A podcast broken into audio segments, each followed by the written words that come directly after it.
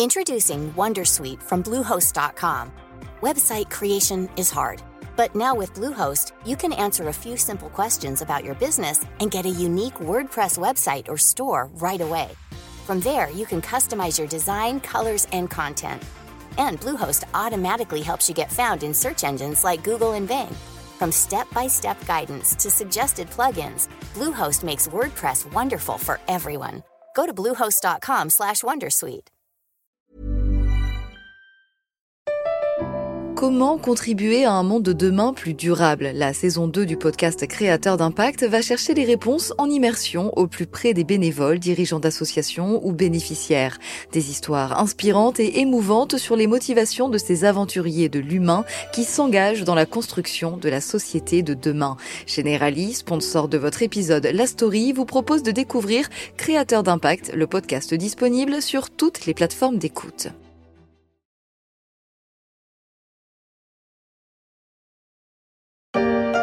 La parole est à M. Sarkozy. Monsieur le Président, Mesdames et Messieurs les députés, le Premier ministre vient.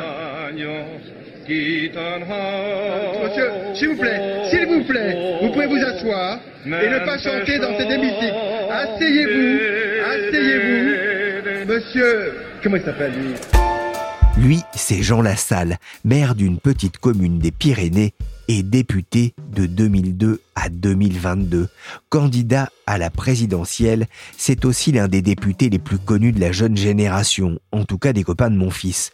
Le trublion de l'Assemblée nationale, comme l'ont décrit souvent les chaînes d'infos à la télé, une certaine image de l'Assemblée nationale, mais heureusement pour la tenue des débats que les 576 autres députés ne sont pas tous comme lui.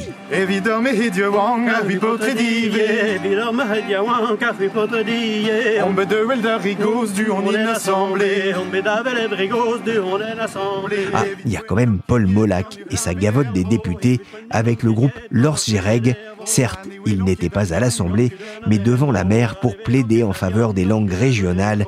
Et oui, député, c'est un métier où il faut savoir donner de sa personne.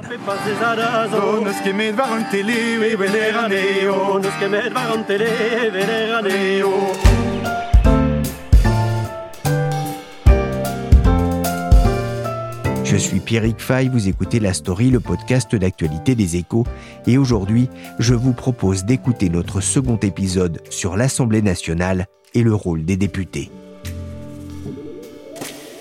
Ne pas confondre politique de proximité et politique nationale, quand d'autres ont tout simplement décidé de bouder les urnes. Ça dépend pour quelle élection. Président, d'accord, la commune aussi, mais les députés, non. Ils ne servent à rien plus que le résultat de la NUPES, alors premier ou deuxième, ou que l'élimination dès le premier tour de quelques hurluberlus de la France complotiste comme Francis Lalanne. Je sais que c'est dur de me supporter, que j'ai plus grand chose à t'apporter. C'est pour moi le principal enseignement de ces élections législatives. Un taux d'abstention record, plus de 52% et même 61% à Comines dans le Nord où les caméras de TF1 s'étaient déplacées lundi dernier. Les députés ne servent à rien, assénait se retraiter devant la caméra.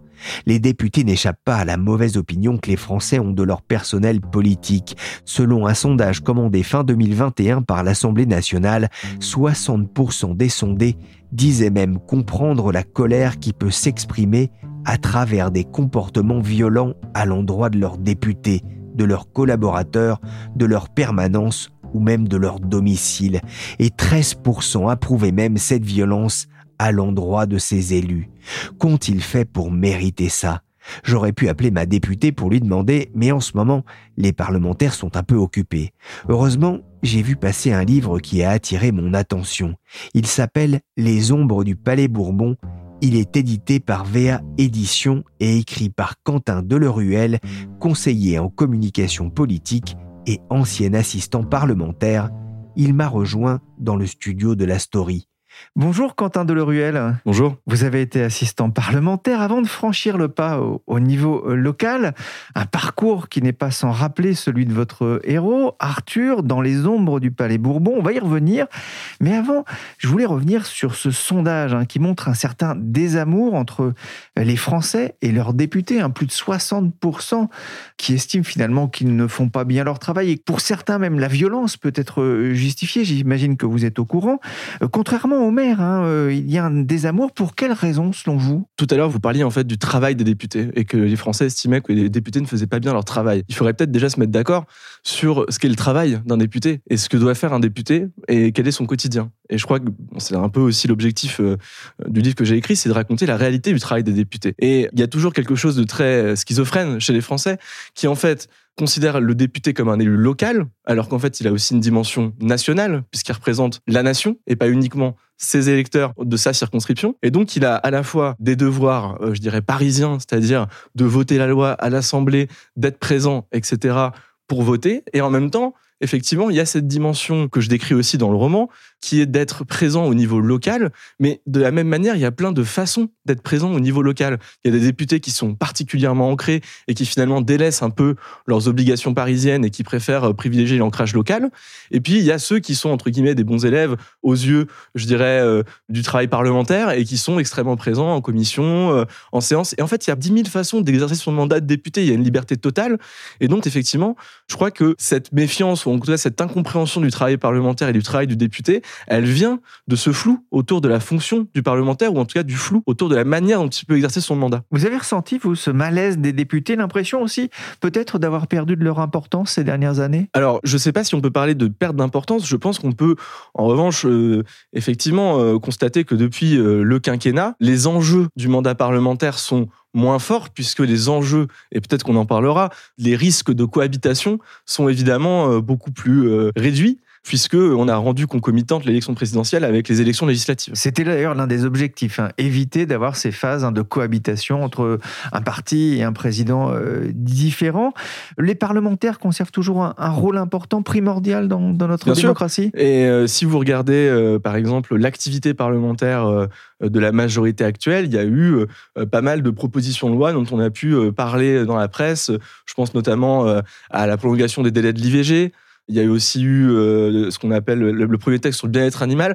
En fait, les parlementaires sont limités dans leur capacité d'initiative législative par notamment l'interdiction de, de créer en fait des lignes budgétaires ou de changer des lignes budgétaires, mais sur des sujets euh, sociétaux, ils sont souvent à l'initiative. Et ça, c'est une évolution aussi de la vie parlementaire où euh, ils se sont redirigés vers ces sujets. Ils vont souvent plus loin que le gouvernement ou que euh, voilà les intentions, euh, par exemple, de Macron qui n'avait pas forcément esquissé un programme sociétal euh, sur le bien-être animal ou sur la fin de vie, etc. On sent que les parlementaires ont envie d'aller vers ces sujets-là. La duchesse de Bourbon, fille légitimée de Louis XIV, acheta, il y a deux siècles et demi, un terrain vague jouxtant le fameux pré au clair et y fit édifier un palais, le palais Bourbon, celui-là même, monsieur le député, où vous siégerez demain, et à côté duquel, comme le montrent les plans de Turgot, le marquis de Lassay se fit construire un hôtel plus petit, devenu depuis celui du président de votre assemblée. Léon Zitrone raconte l'histoire du palais Bourbon dans cette archive de l'INA, la salle des séances, la salle des colonnes, la bibliothèque dont la coupole est ornée par les peintures de Delacroix. Quentin Deloruel, vous transportez aussi le lecteur dans les coulisses de l'Assemblée nationale avec votre livre Les ombres du Palais Bourbon. Il raconte la vie à l'Assemblée d'un assistant parlementaire, il s'appelle Arthur, et à travers lui, on peut discerner le fonctionnement de l'Assemblée nationale. Mais ce qui est intéressant, c'est que vous en avez fait un thriller politique une lutte pour l'accession au pouvoir. Mon intention, c'était, euh, justement, tout à l'heure, on évoquait le sentiment d'éloignement des Français avec leurs parlementaires.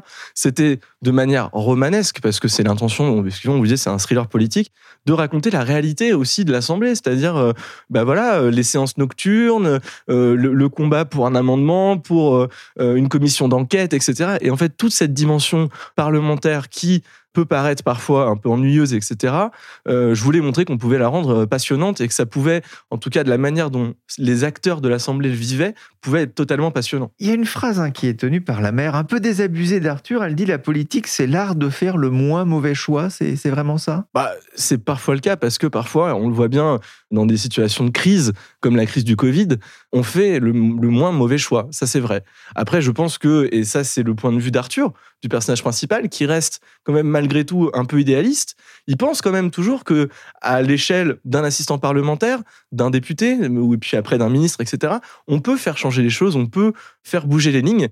Et euh, voilà, je, je, voulais pas être euh, dans le blanc ou dans le noir, mais je voulais montrer qu'en fait, effectivement, euh, il y a une zone grise dans laquelle il y a un champ des possibles, et c'est peut-être l'action parlementaire. C'est un roman de 300 pages, hein, et c'est passionnant. Vous abordez beaucoup de sujets, le, le poids des lobbies notamment, la question de l'engagement, des convictions, c'est important, la citoyenneté, le rapport à l'impôt, la crise des gilets jaunes aussi un petit peu, mais aussi la, la solitude du souverain républicain, un président qui, dans votre ouvrage, est au plus bas dans les sondages et semble arriver dans la passe. On est à la fin de son mandat. Vous êtes proche, vous, de la République euh, en marche. C'est aussi une réflexion sur l'avenir de, de, la Ve République? Bah, Je crois que euh, on peut se poser la question, effectivement, euh, des limites de la Ve République, notamment, et on en parlait tout à l'heure, depuis le quinquennat. Et ça va être très intéressant de suivre l'évolution du deuxième quinquennat même Macron, parce que c'est une situation inédite d'être un président issu d'un quinquennat réélu, euh, en tout cas de manière générale hors période de cohabitation. Et donc, euh, moi, ce que je pense euh, par rapport à, Emmanuel Macron, et en tout cas par rapport à votre question, c'est-à-dire, grosso modo, l'évolution de la Ve République, je pense qu'on va devoir la faire évoluer comme elle a évolué à rythme régulier tous les 10 ans, 15 ans. On a toujours essayé de la modifier. Et on a essayé de. Effectivement, Emmanuel Macron avait essayé de la modifier dès le début de son premier quinquennat.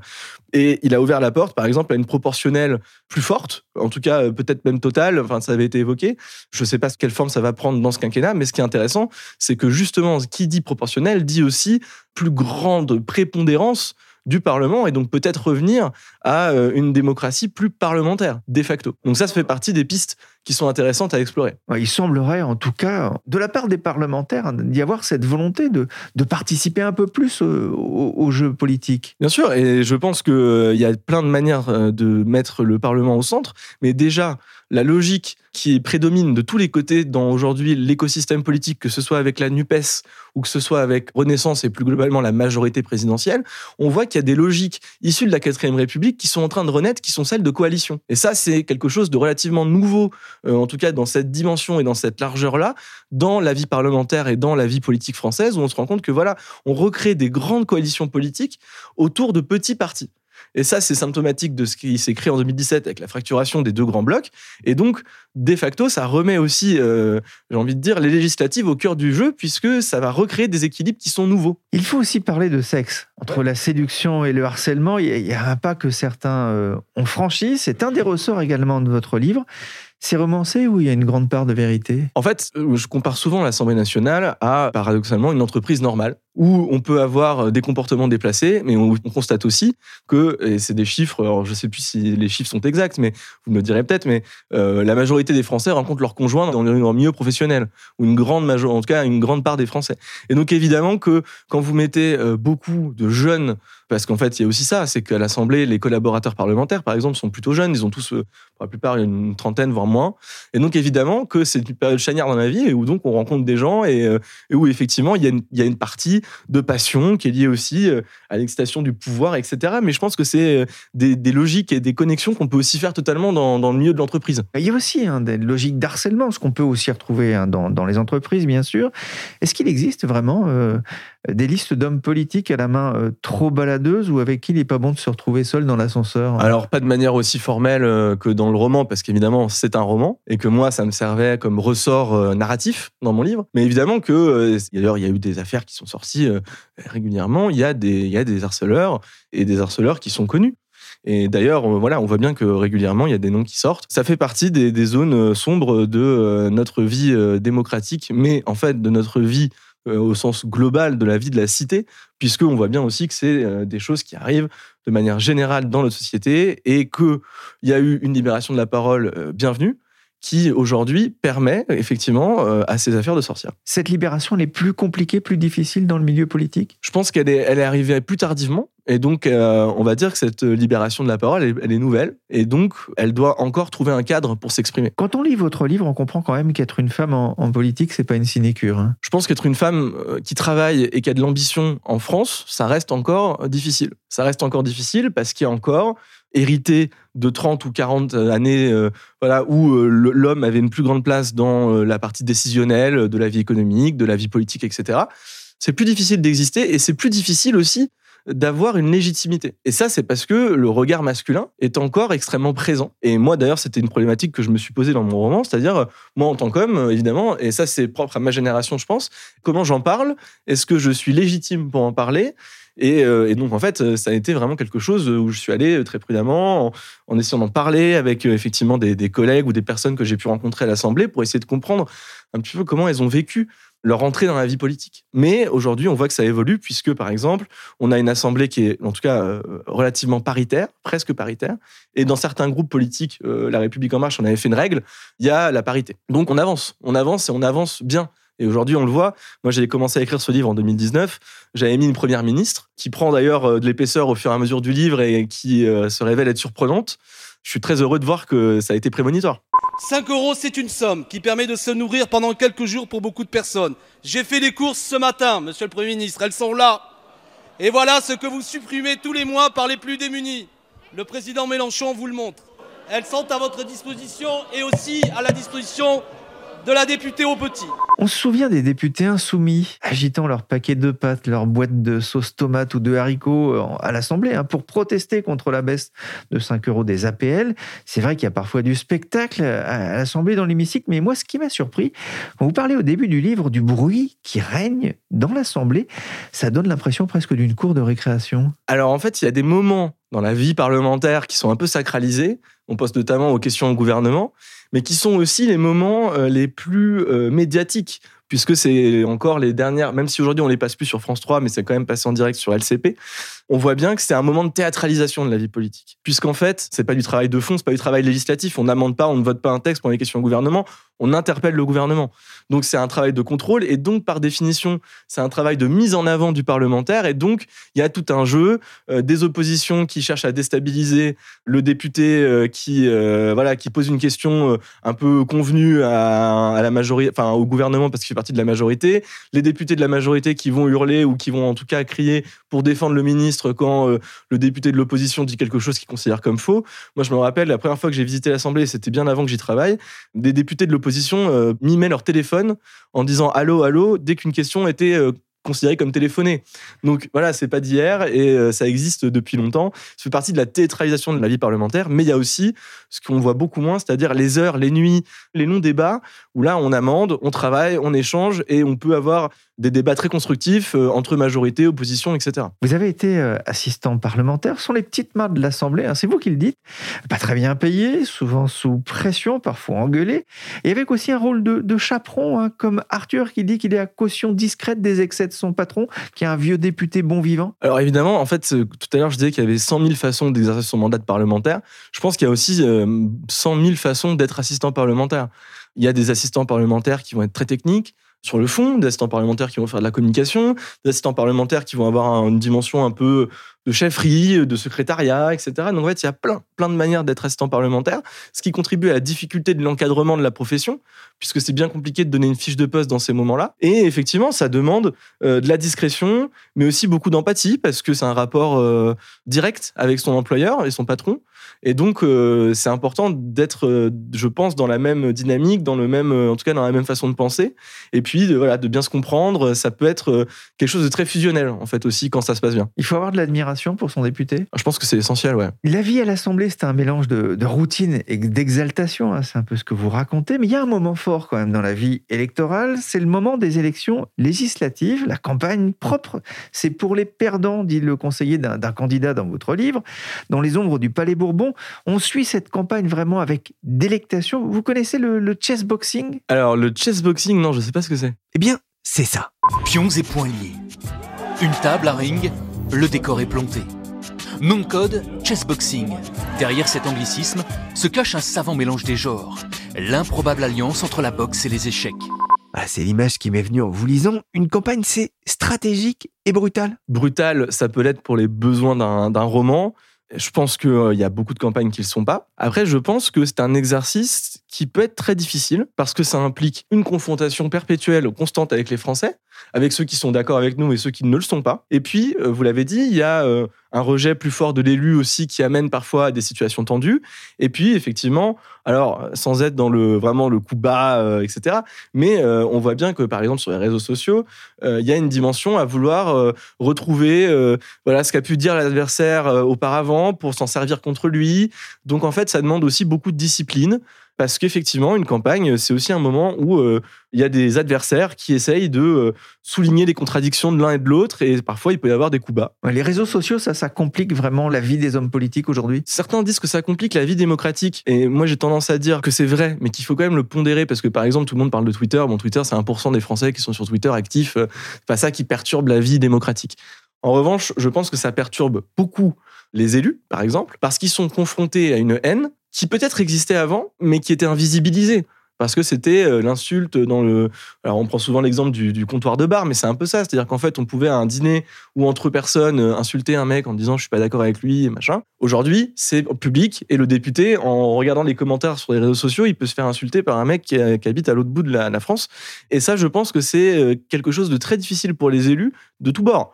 D'être confrontés à cette violence-là sans avoir vraiment une capacité de droit de réponse comme euh, sur un marché ou dans un débat. Tout le monde connaît l'Assemblée euh, nationale, son hémicycle aperçu souvent hein, dans les journaux télé mais aussi aussi un lieu peut-être un peu énigmatique, mystérieux pour les citoyens avec ses buvettes, son coiffeur ou, ou sa salle des, cinq colonnes Alors, euh, l'Assemblée nationale, euh, c'est une petite fourmilière parce qu'en fait, euh, on y travaille de jour comme de nuit, notamment pendant les périodes de session parlementaire où il y a des textes.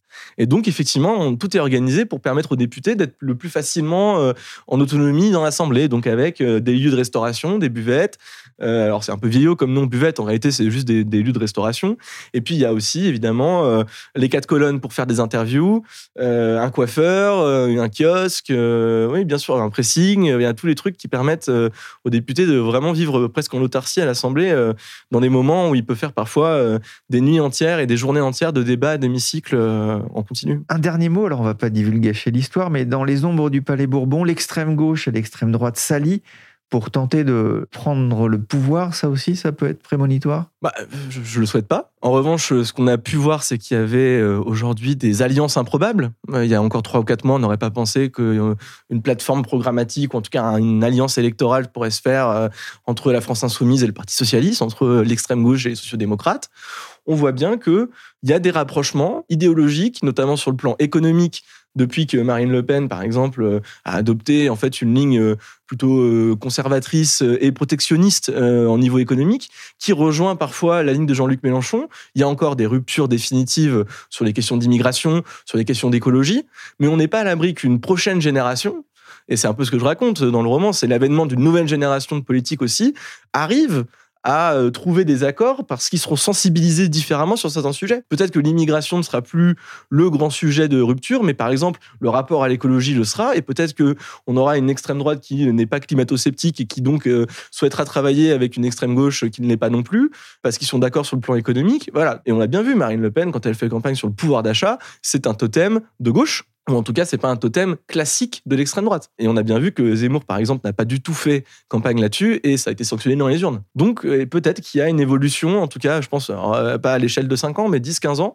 euh, sur le rapport générationnel qu'auront les futurs candidats d'extrême droite ou d'extrême gauche sur certains sujets, comme par exemple l'immigration et l'écologie. Ça peut changer, les lignes peuvent changer dans ces conditions-là.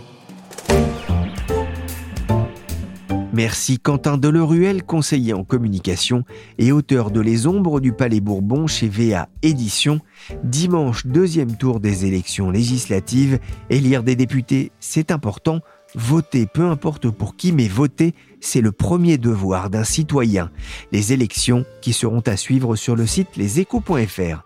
La story s'est terminée pour aujourd'hui. Cette émission a été réalisée par Willy Gann, chargé de production et d'édition Michel Varnet. La story est disponible sur toutes les plateformes de téléchargement et de streaming de podcasts. N'hésitez pas à vous abonner pour ne manquer aucun épisode.